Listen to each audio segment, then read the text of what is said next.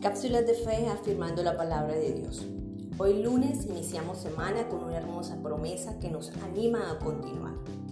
Es importante reconocer que la vida nos permite volver a empezar las veces que sean necesarias. Cada tropiezo, cada dificultad es una oportunidad para seguir adelante. Pero ¿qué hace posible este nuevo comienzo? El profeta Isaías nos recuerda que las nuevas oportunidades es una obra de gracia del Señor. Él es quien emite su luz sobre nosotros. Las densas tinieblas y la oscuridad se disipan cuando permitimos que Dios ilumine nuestras vidas.